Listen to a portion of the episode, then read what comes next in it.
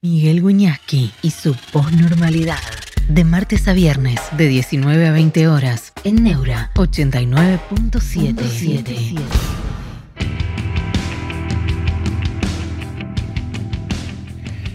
¿Cómo están? Buenas tardes, bienvenidos a la posnormalidad.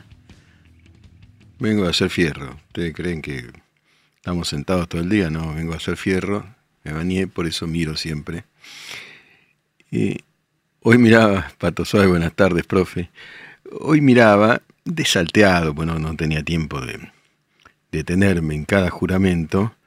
Vieron el juramento de diputados al nuevo periodo que se abre con una grandilocuencia alguno. Y yo pensaba, Jorge, buenas, profe.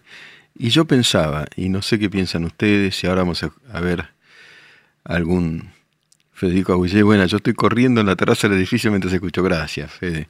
Rabana Estraza, hola Miguel, ¿se vino del gym? Siempre, sí, sí, vengo del gym, sí. Y si no, si no la vida, de, si no el cuerpo te... Dante Saco, hola profe, qué decadencia institucional. Hoy en el Congreso, ahí estoy. Faltó jurar por Sócrates, por Séneca, por Aristóteles, por Foucault, por Nietzsche y por los 30 espartanos y por Leónida. Que juren por Leónida. Lo que yo pensaba, este es el, el Salieron unos buenos sets de pecho, profe, dice el ministro de Salud del stream. Y no sé, pero voy, voy subiendo de a poco todos los pesos y, las exigencias y hacemos lo que, hacemos lo que podemos. Hacemos lo que podemos. Antes hacía mucho más. Eh, yo pensaba, cuanto más gritonean, más alardean y más personas ponen el juramento, menos van a legislar. No quiero ser injusto con todos pero es un predictor. ¿Para qué, ¿Por qué no decir si juro o si prometo? Santizala, Miguel, ¿cómo puede ser que juren legisladores en remera ni hablar las juras eternas que hicieron? ¿Pero qué es esto? A mí me pareció un poco ahí hay, algo de locura. Es esa grandilocuencia. ¿Por qué no hay una eh, solemnidad como requiere el acto? Es un acto solemne. ¿No? Yo entiendo que hay una emoción, es, un gran honor. A veces ese honor no se manifiesta a los gritos. Y, por Dios y María Santísima y por Néstor y Cristina. A ver, eh, eh, muchachos, tenemos algunos de los de los eh, videos para pasar. Ahora los vamos a mirar, vamos a escuchar y vamos a, opinar, ¿no? Mientras tanto, los likes, ya saben, queridos, querida audiencia, nos viene muy bien. El día que sea ah, espérate, con Jorge yo estoy de acuerdo, ¿eh? el día que sea legislador voy con la remera de rojo y a jurar por. Esa la hago. Esa la hago. Formo parte el otro día justamente de un grupo muy numeroso, debo decir, de periodistas hinchas de Independiente y tenés que jurar por Bocini que vas a cumplir con.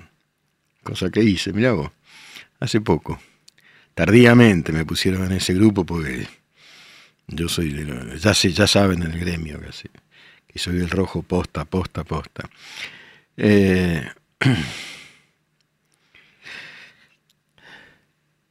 Roberto Eterno, ¿qué opina que sea Donoren? Me pregunta el cargo de congresista, ya que están por servir eh, por vocación en, algo, en los países más civilizados, si no es Donoren, por ahí va, pero acá. Con sueldos son corruptos, imagínate sin sueldos. Eh, Eito con Alzheimer. Miguel, no entendieron nada. La gente votó un basta para tantos ineptos. Cuando no reciban más la guita de la corrupción, se, se van a olvidar de los 30.000 y toda la sarta. Pero eh, la verdad, la verdad es que no es un, stand-up el juramento. Esto pienso yo. No, y además como dice acá Al Masnet, igual que los que juran por Cristina, literal, está condenada por chorra, dice, pero claro, jura por Cristina, ¿por, ¿por qué está jurando? ¿Por qué línea de conducta? ¿Por qué valores? Xerox 81, la profe, ¿desde cuándo empezaron a hacer eh, así tan extensa la jura? ¿Desde el retorno a la democracia? No, eh, yo, eh, yo recuerdo que cuando ganó Alfonsín no, no, no, no, era este circo. Bueno, gracias, Santi Sala. El mejor programa mientras vuelvo a casa en el tránsito. complicado el tránsito siempre, cada vez peor en Buenos Aires. Y algo significa eso. Hay algo entre la locuacidad en el juramento y en el procedimiento y la baja productividad. Hay que probarlo, pero tenemos prueba de la baja productividad legislativa. ¿Tenemos algún video, muchachos, ya? A ver, vamos a ver alguno. Escuchemos, a ver. ¿Juráis desempeñar fielmente el cargo de diputados y obrar en todo de conformidad con lo que prescribe la Constitución Nacional? Sí, juro. Sí, juro. Por la clase trabajadora y los pueblos oprimidos del mundo, por los 30.000 detenidos desaparecidos, por el socialismo, para terminar con el capitalismo y toda forma de explotación y opresión en nuestro país y en el mundo, sí, juro. Quedan ustedes incorporados. Ahora, no sé, ¿qué opinan? Porque me, cuesta... el tipo quiere terminar con el capitalismo y jura por eso. ¿Y qué pones en su lugar? porque lo que hubo, lo que él llama socialismo hasta ahora fue un horror. A ver, vamos con otro. ¿Juráis por la patria desempeñar fielmente el cargo de diputadas y diputados y obrar en todo de conformidad con lo que prescribe la Constitución Nacional? Sí, sí juro. Por Néstor, por Cristina y por los derechos de las y de los trabajadores. Juro. Por la patria, la Constitución la soberanía nacional sobre nuestras Islas Malvinas y nuestros recursos naturales, por el pueblo de la nación que va a sufrir la agresión de la motosierra y a 40 años de democracia, por la memoria histórica de nuestro pueblo, 30.000 detenidos, desaparecidos, presentes, dictadura, genocidas y fascistas, nunca más, sí, juro. Bueno, este con la remerita que no lo votó nadie dice que todo el pueblo que votó a otro este, está equivocado y va a ser agredido. Vamos a establecer, antes de seguir pensando y seguir pasando audios, una comunicación con un maestro del periodismo que, yo y tantos queremos mucho, que es Chiche Helven, si estás ahí, Chiche. Estoy aquí, estoy acá, ¿cómo andás, gracias, gracias. Chiche, primero, ¿cómo estás? Te robamos cinco minutos porque sabemos que estás saliendo de, una situación. Muy bien. ¿Estás bien? ¿Saliste? ¿Cómo? ¿Qué, tuviste, Chiche?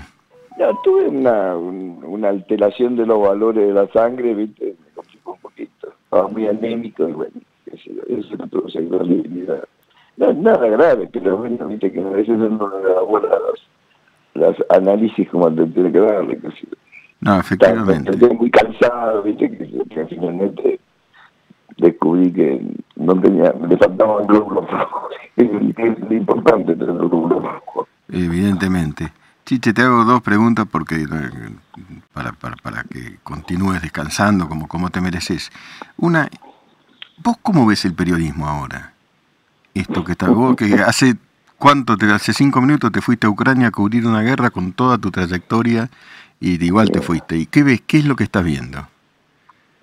Yo, yo hice lo que y reaccioné como reaccioné todo mi vida. No pude volver a ir a la guerra esta de jamás porque la verdad que no, no, no, me dejaban los médicos tampoco, ¿viste? pero este, yo hubiera ido, pero para mí el periodismo es testimonio, no sé, digo, es muy difícil. En estos momentos, este, donde las redes sociales se cruzan por todos lados, y todo el mundo piensa que el periodismo está de más. Yo creo que el periodismo cada vez es más necesario, pero bueno, cada uno tiene su opinión sobre eso. A mí personalmente me parece que es una tarea única, irrepetible, fantástica, este, pero que yo como, como todas las disciplinas este, no, no, no nunca, que se lo la gente hay que, hay que la Argentina también el periodismo, la economía, la, política, todo bueno, es verdad, es verdad. Escúchame, Chiche, ¿qué, ¿qué sentiste cuando fue el presidente electo, Milei, a verte? ¿Cómo es tu relación con él? sorpresa, sorpresa porque no es común eso, me pareció un gesto muy cálido. Este, Para cómo estamos peleando, no estamos en buena relación. no, no, no, genial. Claro, porque vos, vos, digamos, sos un periodista bravo, no, no, no, no lo regalás a cualquiera. La... No, pero hemos discutido por una pavada. de Sí. Los entrevistados deben creer que, este, que eh, cuando uno no es complaciente se enoja y cosas por el estilo. Yo nunca he sido complaciente con Javier, pero un día lo dije claramente, no te entiendo. Mm. La verdad, lo dije claramente, yo no entiendo el tema de la organización. De hecho, la organización no la entiende ni Javier. No sé, que, este, no la entendía yo. Me la aplicaba, me la aplicaba y yo no la entiendo. No la puedes explicar. Bueno, ahí tengo una cosa medio tensa, este, y entonces cuando bueno, esta cosa, este, que venía a mi ley para, para, para no sabía si era cierto o no, pero bueno, a los cinco minutos apareció ahí. ¿Y, y qué, puerta, qué te dijo ahí? Abrió la puerta y vos que le dijiste y él que te dijo. le dije, ¿qué haces acá? claro, claro. Este, y bueno, tuvimos una hora y pico hablando. ¿viste? Ah, mira. La verdad que estuvo bien, medio de todo el quilombo que tenía, que no era, no era precisamente el mejor momento, me pareció un gesto de, de, de afecto y, y, de interés. ¿viste? ¿Qué, de, de, qué hablaron? Y con esta televisión. Hablamos de todo, hablamos de política, hablamos de, de, de shock que produce ser presidente. Este, yo creo que él mismo tenía ideas todavía y creo que no se dio cuenta que iba a ser presidente. Claro. Es un shock muy grande, que hace cuatro o cinco años que era un, un visitador de medios, ¿entendés? No, no era un tipo que tenía un problema político definido y cosas por el estilo. Pero te encontrás como dueño de un país, dueño del poder de un país, ¿no? Este, un shock muy grande. Creo que le va a llevar tiempo darse cuenta dónde está. Claro. Veremos cómo lo hace, qué sé yo. Definitivamente. Es un tipo inteligente. Sí. Este, es inteligente y es hecho, afectivo, nadie ¿no? llega ahí si no es inteligente. ¿eh? Sí, sí. Tiene que tener en la cabeza. Este, nadie, nadie llega presidente de un país de casualidad. Pero bueno, qué sé yo, veremos a ver cómo, cómo va. Pero creo que todavía él está en shock. ¿eh? Claro, claro. Bueno, que todavía no, no, no ha tomado mucha conciencia de dónde está parado. Ya, Y ya. está bien que así, porque la verdad es que si toma conciencia de tener temprano la patria.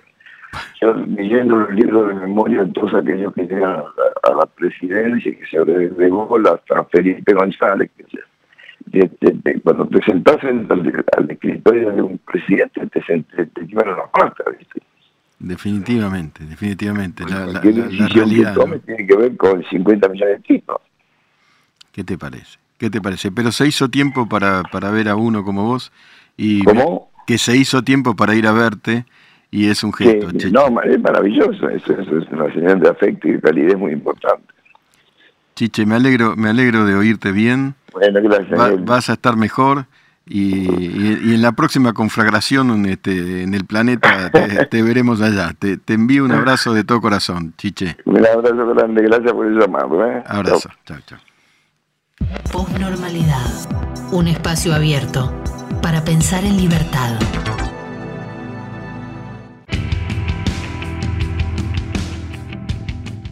Bueno, hay, pequeños hechos que dicen mucho. Siempre me gusta oírlo a Chiche, lo conozco hace muchos años, aprendí mucho de él.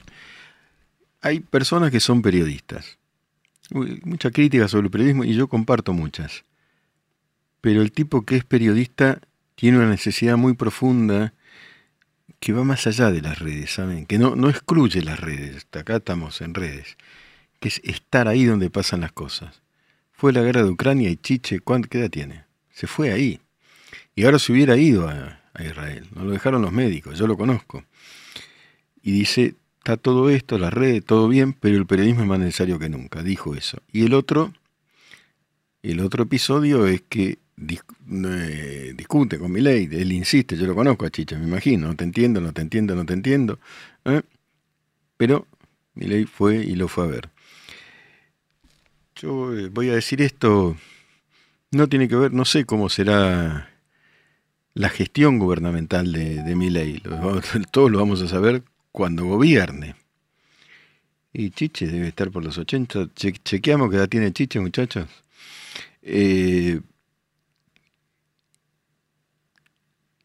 pero lo que yo puedo asegurar es que mi ley es un tipo afectivo. No parece, porque como salió con la motosierra y todo eso, ahora que eso signifique estamos salvados, no, no lo sé. Bueno, hay uno acá que se hace llamar Tiempo Nuevo que está reivindicando a Neustadt este, insistentemente. Bueno, Neustadt hizo mucho, es una biografía muy, muy compleja. Eh, fue como el abanderado del menemismo, yo no sé si eso es bueno o malo. Eh, fue peronista, fue eh, peronista del primer Perón, de los cuarenta y, y pico, de los cincuenta. Por supuesto, gran racinguista, escribía muy bien, se movía en el estudio como nadie y también hay alguna duda de cómo manejaba el dinero y la comunicación. Santisala considera que fue un lindo gesto de Milei, más con su agenda actual. Y el gesto es ir a ver a un tipo con el que además eh, eh, no te alabo, yo lo conozco a Chiche. Me lo conoce el país, quiero decir, yo lo conozco porque como soy periodista y laburé y lo conozco y lo, lo seguí, Rabanas tras Miguel, las redes no son garantía de legitimidad ni de futuro informativo, es solo otra plataforma más, efectivamente de acuerdo, y además la red 79, chiche, 79 años, ¿qué me contás? Y además la red no discrimina lo verdadero de lo falso. Los diarios se equivocan, tienen sesgos, sí los tienen, pero es muy difícil eh, mentir en el diario. Ocurre, tiene que ser deliberada la mentira, no un error. Ocurre, pero si yo les pido a ustedes, pasame hoy cinco errores de Clarín, de La Nación o de Infobay, no lo van a encontrar. Es así, errores, mentiras, falsedad. Y en las redes sí. En las redes sí. En el diario puede ser que lo encuentren, pero te lo cobran de aquí a la eternidad. Ya entendimos un tiempo nuevo que estás copado con, con Bernardo. Está todo bien. Pueden leer el libro de Fernández Díaz, Bernardo Neusta, el hombre que se inventó a sí mismo. Ya entendí, está todo bien. Es un tema complicado. Yo lo conocí a Neusta también. Tengo edad para, para ver. No solo lo vi, lo conocí. Antonio Pescadería dice, los cucas deberían leer a, Schopenhauer. Bueno, Schopenhauer, a Sarsi dice, al kirchnerismo le faltó leer muchísimo, y sí. Ojo, ¿y estos? ¿Y estos?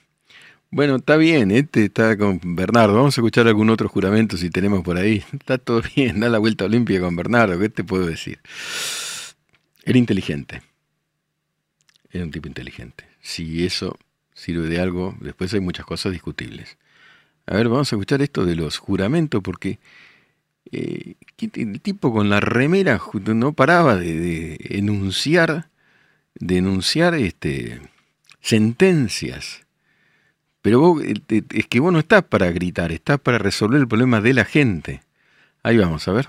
¿Juráis por la patria desempeñar fielmente el cargo de diputadas, diputados?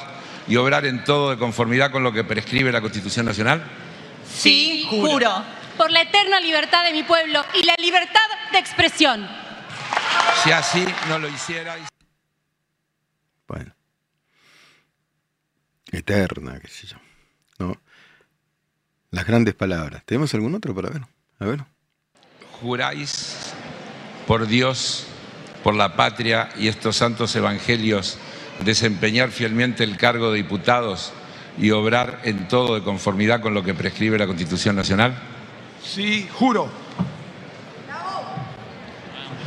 Por la memoria de mi padre, por mi madre, por mi familia, por mi pueblo general José de San Martín en la provincia del Chaco, por mis camaradas muertos en Malvinas, para que ningún argentino bien nacido admire a la criminal de guerra Margaret Thatcher, sí juro, viva la patria.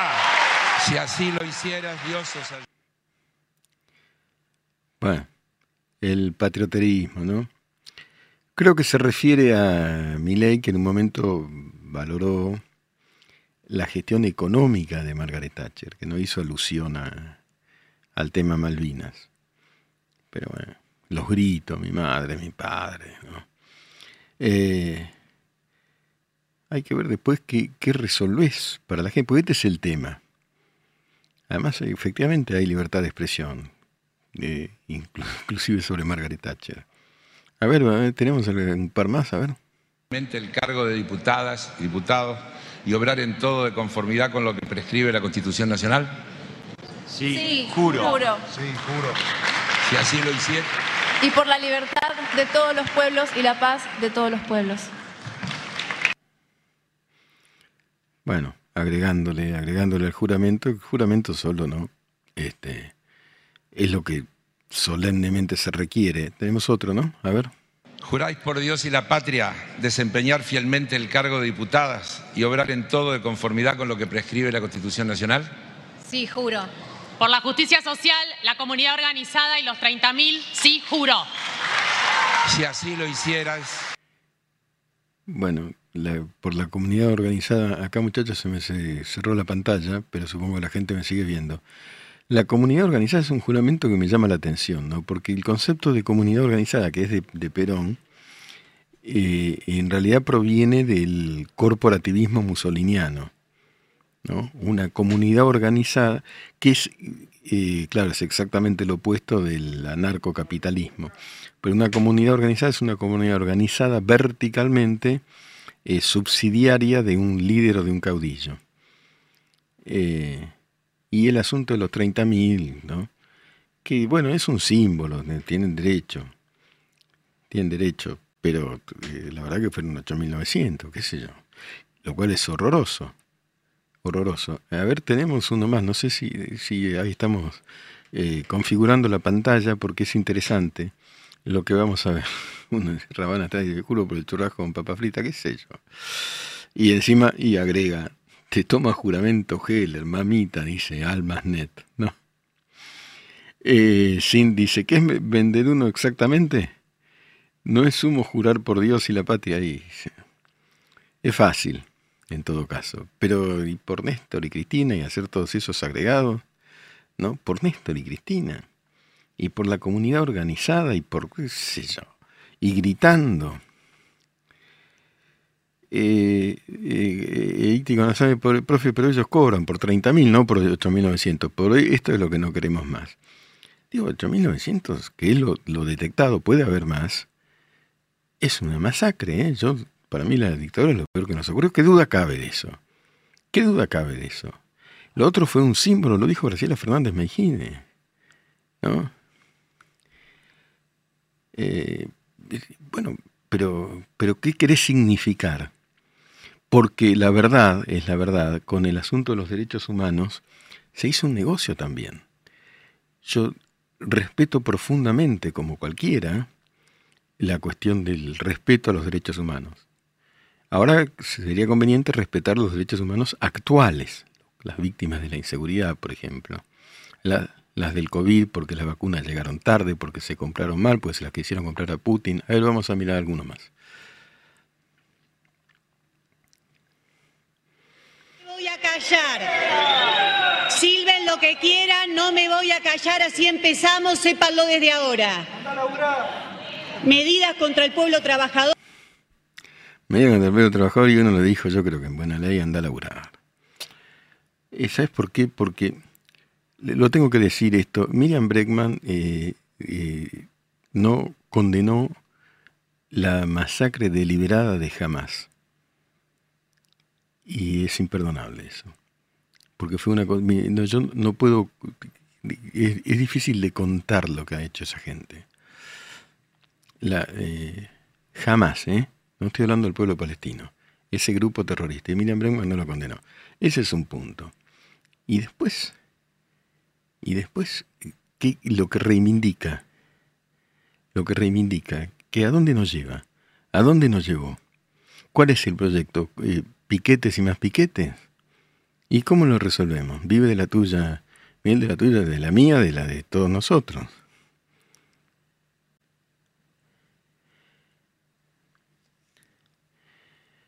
Eh, Almasnet dice, hoy subí un video del rabí Simón Jacobson hablando de su encuentro con Miley. El libro que regaló, muy interesante, no lo vi.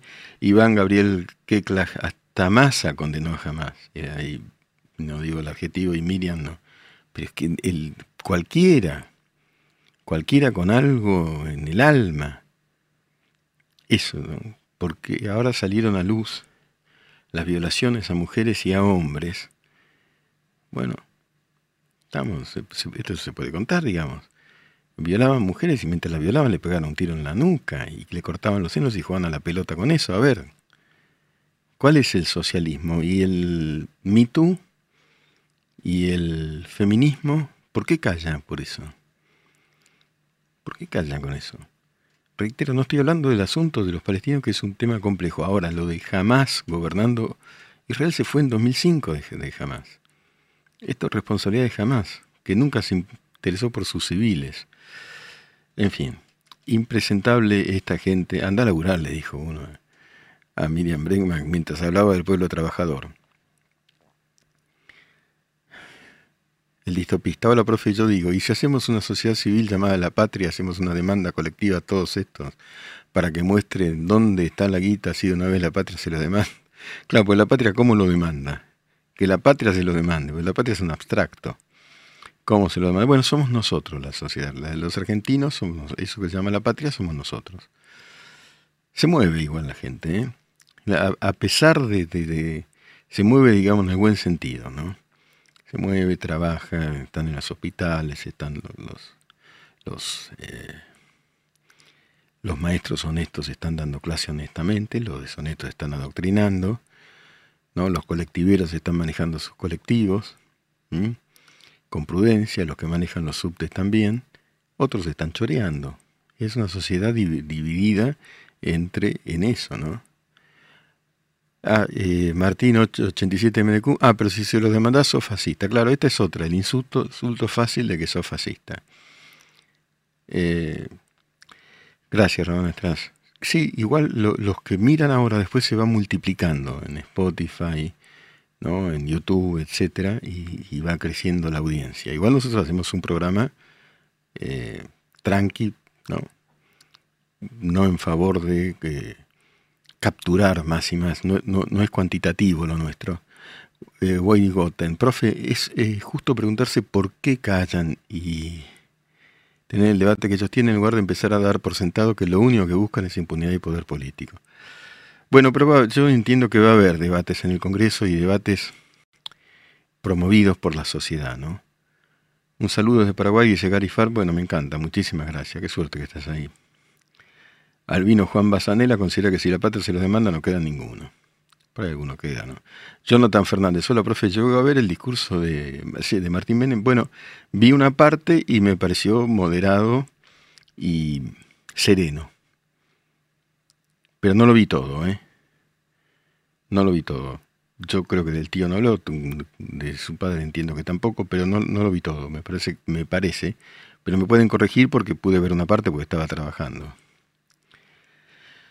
Inés, que reconoces que hay una reivindicación del menemismo. Bueno, hay menemistas en el poder. No sé si hay una reivindicación del menemismo. El menemismo tuvo fue muchísimos claroscuros, ¿no? Era eso, pues la corrupción existió y fue muy grande. Y la desigualdad también. Y la estabilidad económica también. Fell the Music, the Music. ¿De qué cuadro sos? De independiente, hermano. De independiente. Del rojo a full. Y, no, y hay una, les recomiendo, les recomiendo a ustedes, son de otros clubes, era una declaración de Insúa, que es un sanlonesista viejo, no viejo, eh, reconocido, y dijo, los tres mejores jugadores de la historia son Maradona, Messi y Bocini. Y yo dije, tiene razón. Soy el rojo, ¿qué cree que te diga? Eh, Eduardo Wright, ¿cree que haya un cambio de panorama político en Latinoamérica a partir de que Milei comience a gobernar la Argentina? Y depende de cómo gobierne y de cómo le vaya. Pero no es un dato menor no es un dato menor ¿eh? que haya ganado una opción liberal en un país relevante como la Argentina. Pero depende. Qué gran Insúa, dice Frank Salazar. Sí, búsquenlo que está ahí. Y lo vio. Y, Insúa conoció a un Bochini de, cerca, lo conoció grande. Pues son muchos los que lo dicen. Eh, el distopista, en sintonía conmigo, dice, estamos más cerca de la octava que que ellos de la séptima, se refiere a Boca. Pero digámoslo bajito, porque acá está Fantino, ¿sabes? Y, bueno, el, lugar es, de él, es de él, de tronco. pero lo decimos, lo decimos igual. En Nazi dice, siento vergüenza al ver el momento de la jura de algunos diputados. Somos un circo. Al net, el menemismo funcionó solo por caballo. Y mi ley es eso, menemismo sin menem. Bueno, veremos, ¿eh? Veremos. Yo lo que le reconozco a Menem, que como digo, la familia Menem me metió juicio, me la complicó a todos los que investigábamos, porque la verdad que eso ocurrió. Pero es dentro de la ley eso, ¿no? Finalmente se dirimía en tribunales. Ahora, pero sí, eh, igualmente a Carlos Menem lo entrevisté varias veces durante su mandato. Y bueno, como reportaje importante fue uno. Eh, pero pero lo, lo, vi otras veces, en programas de televisión inclusive, pero sí le reconozco que tenía una eh, experiencia política notable. Notable. Eh, acá el fanático de Neusta dice, Menem se bancaba más la crítica que los capos. Bueno, eso sí, definitivamente. Pero se bancaba la crítica, pero metía juicios a los periodistas, ¿eh? no a los dueños de los medios. Los Kirchner fueron contra los dueños de los medios. En rigor, la historia de Kirchner con Clarín, yo trabajo en Clarín hace 25 años, Kirchner quiso comprar Clarín. ¿Para qué lo quiso comprar? Para callarlo, para que no haya ninguna investigación. Como no fue vendido, Empezó con el asunto de Clarín está nervioso y Clarín miente, pero no miente, porque la ruta del dinero acá y la nación tampoco, y los cuadernos de centeno de Diego Cabot y Otesur y los Sauces salieron en los medios. Por eso el tipo lo quiso comprar. Ahora Menem lo que iba era que te metía juicios a periodistas particulares. Esto también, esto hicieron de todo. Ahora, después del domingo, ¿seguirá bancando el Estado a propaganda política como C5N, lo va a seguir sosteniendo con dinero estatal. Después hay que ver qué pasa con la gente que trabaja, que la gente que trabaja allí son trabajadores. Esos son temas complejos, ¿no? Lorenzo Acosta, necesario gente como Bregman en la Cámara de Diputados. Los contrastes nos ayudan a entender los valores y la moral de los políticos a los que elegimos y nos hacen reflexionar. Yo estoy de acuerdo. Además, fue elegida. Fue elegida. Almasnet anunció que no hay más pauta por un año, anunció que la pauta de presidencia se suspendía por un año. Efectivamente. Y, no lo anunció todavía, eso eh, circuló en las noticias, ¿no? Se, verá en el discurso el, el, domingo probablemente. Sí, ciertamente el domingo, ¿no? Que todavía está eso en, bueno, en danza porque hay detalles que no están del todo del todo eh, resueltos, ¿no es cierto? Exactamente, dice Pato Suave, eso no está anunciado en forma oficial, eso trascendió, trascendió de la mejor fuente, yo sé cuál es, trascendió, lo anunció mi hijo Nico, la verdad fue el primero, por eso yo conozco la fuente, porque las fuentes en off se respetan y la fuente es inmejorable, pero veremos, veremos porque las cosas son volátiles en este país, ¿no es cierto? Programa que es intenso, el, de tiempo nuevo. ¿eh? Bueno, no, muy insistidor, muy insistidor con, sé qué decir. Lucas 283, buenas tardes, profe, lo escuché hace unos días y me gustó mucho, no, me, me hace más o menos la vuelta capital insoportable el tráfico. Almasnet, el profe tiene data, sí. Lo que pasa es que yo te digo, yo la data me la guardo, no me la guardo, no me guardo nada para Neura, pero el dato preciso a veces va para el medio escrito, porque tenés que tenés que chequear tantas veces antes de... Pero eh, concreta, y hay datos que no se pueden decir. Cuando vos tenés una fuente te dice eso y te dice, pero no, te lo digo, pero es así y yo sé cuál es la fuente, bueno, eso hasta el otro día estaba resuelto. De acá al domingo no sé. Profe dice DGN Naro. ¿Por qué los militantes empuñan la bandera del polo obrero siendo que ninguno es obrero y viven de un subsidio de personas que quizá tampoco sean obreras. Bueno, e, es, me, me parece interesante también este comentario porque la clase proletaria tradicional, los obreros del cinturón industrial del conurbano, quedaron destruidos, entre otros por el menemismo. ¿eh? Eh, Dice Miguel, no hay mejor sonrisa cuando hablas de tus hijos. El primer anunciarlo fue mi hijo. Sí, porque eh, fue de frente y, no es fácil decir una cosa así. Profe, su opinión de fotógrafo presidencial. Gracias por esta pregunta. Víctor Bullés, amigo mío. El fotógrafo es el gran testimoniador de la historia argentina en términos de imagen. Ayer hablamos con él en Radio Mitre. Es amigo mío, lo aprecio enormemente y hace mucho tiempo que no lo veo, no importa yo sé que, es mutuo. Tenemos amigos en común, un gran amigo en común sobre todo, Víctor Bulle. Y Alberto Fernández y compañía le prohibieron sacar fotos al presidente, al tipo que testimonia la historia argentina. Y Víctor, fíjate lo que es el amor al trabajo y, la idea de la responsabilidad que él tiene como fotógrafo de casa de gobierno, que tuvo un problema enorme de salud, que derivó creo que en un, en no lo quiero decir, pero una gravísima enfermedad vinculada a un sinsabor psicológico, moral, terrible. Eh, y Víctor ahora volvió. O sea que el domingo va a estar sacando fotos. Ayer nos decía en Radio Mitre, yo escucho los sonidos de la plaza y eso los transformo en imagen. Él, sabe sentir el latido de la plaza. Sabe sentir. ¿no? Cuando va a pasar algo, esos silencios inquietantes y que después viene una tormenta, cuando pasa de todo. Y además es el, todas las imágenes que tenemos nosotros de la historia argentina, de los presidentes, las sacó Víctor y su equipo. Y ahora le prohibieron sacar fotos. Eso dice tanto de este gobierno que se va. Ahora, mañana escribió mi columna para Clarín. La idea, no la tengo escrita, pero la idea es estos se van, ¿eh? Sí, quedará alguno por ahí, pero estos se van. Insiste el de tiempo nuevo, insiste. Federico Agullé, Cristina mandó a sacar las cámaras de seguridad de su cuadra. Se ve que los ladrones aman la penumbra. Bueno, no sé. Eso. ¿Por qué lo habían echado Miguel? Dice Santi Sala. Mira, yo lo hablé brevemente ayer con Víctor, pero porque no querían más fotos eh, oficiales. Son las fotos de casa de gobierno. La baña no se va, ¿no? Marco Labaña, ¿no es cierto? Director del INDEC sigue. Bueno, que hizo una buena gestión en el INDEC. Ahora, le dijeron no saques más fotos. Es impresionante eso. Es impresionante porque un presidente no está para encubrirse de la sociedad, está para exhibirse ante la sociedad. ¿Dónde está? ¿Qué está haciendo?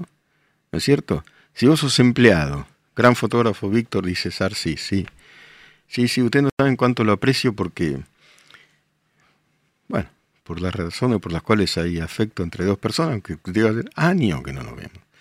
Hemos cruzado algunas palabras, algunas ayer. Y además tenemos un amigo en común y esas cosas. Eh, ahora, bueno, no sé, Alberto dice que se va a España, ¿no? No, sé. ¿Se puede ir? Eh,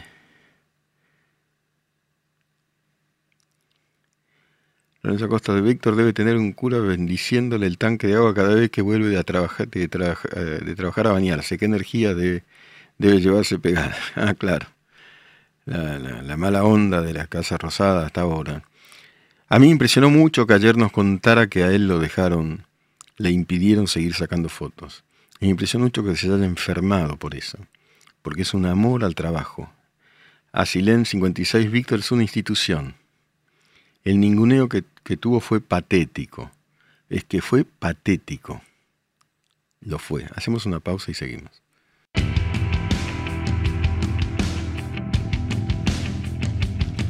Bueno, eh, el discurso de Martín Menem, que yo lo escuché fragmentariamente, pero debo enfatizar y decir que eh, eh, rápidamente tuvo una, un primer desafío que fue anunciar públicamente que va a ser un ajuste fuerte precisamente en la, en la Cámara de Diputados, ¿no?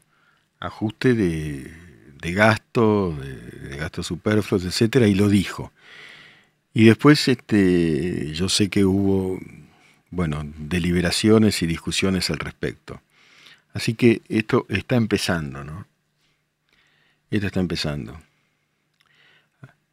Alnet dice, me parece bien que quede la baña si evitan polarizar y mantienen algunos cuantos en cargo, los diluyen como movimiento. Bueno, la, muñeca política se va viendo con el tiempo, ¿no? Se va viendo. ¿Habrá muñeca política? Sergio Grimaldi. En esa universidad española en la que supuestamente va a trabajar Fernández. No ven las noticias argentinas, no piden currículum. Creo que era una universidad, Sergio, de segundo nivel. Eh, porque Alberto Fernández, yo soy un tipo académico y conoce la academia. Hoy estuve trabajando todo el día para, para la academia, digamos. Soy miembro de la Academia de Periodismo, pero la academia me refiero a la academia universitaria. Alberto Fernández no tiene trayectoria académica. La trayectoria no es, cuando él dice soy profesor de la UBA, el cargo de profesor requiere una carrera, como si fuera sin, con, otra, con características antagónicas, pero como la carrera militar. Bueno, llegás a general y te salteaste tres cargos. Eh, yo tengo el honor de ser profesor principal de la Universidad de San Andrés, pero para ser profesor titular o, principal o profesor titular por concurso, Universidad Nacional, cuando, vos tenés que empezar como ayudante de segunda, que es ad honorem, ayudante de primera, cada uno, cada cargo son dos o tres años, jefe de trabajos prácticos, ya lo dije el otro día, pero me gusta repetirlo, jefe de trabajos prácticos, dos o tres años más, ahí empiezan ya los concursos en general, JTP, jefe de trabajos prácticos, eh, adjunto de segunda o de tercera, a veces adjunto de segunda, adjunto de primera, asociado, y después concursás para ser profesor titular. Eso es un profesor. Y Alberto empieza propagandizando que era profesor. Y no lo era. es un docente. Yo puedo invitar. Yo mi cargo en San Andrés le dije a una docente, mirá, yo tuve que viajar a Italia, a España este año, ¿me das cuatro clases? Pero eso no te convierte en profesor, eso es para los académicos. Puedes tener el título, yo tengo el título universitario, ¿eh? y también el de licenciado y otras cosas, pero la carrera académica es una carrera muy ardua, y con eso no se puede mentir. Y, y Alberto Fernández empezó haciendo propaganda con eso. Al final Alberto Fernández no va de asesor de Pedro Sánchez, Sánchez lo negó. No le convenía a Sánchez.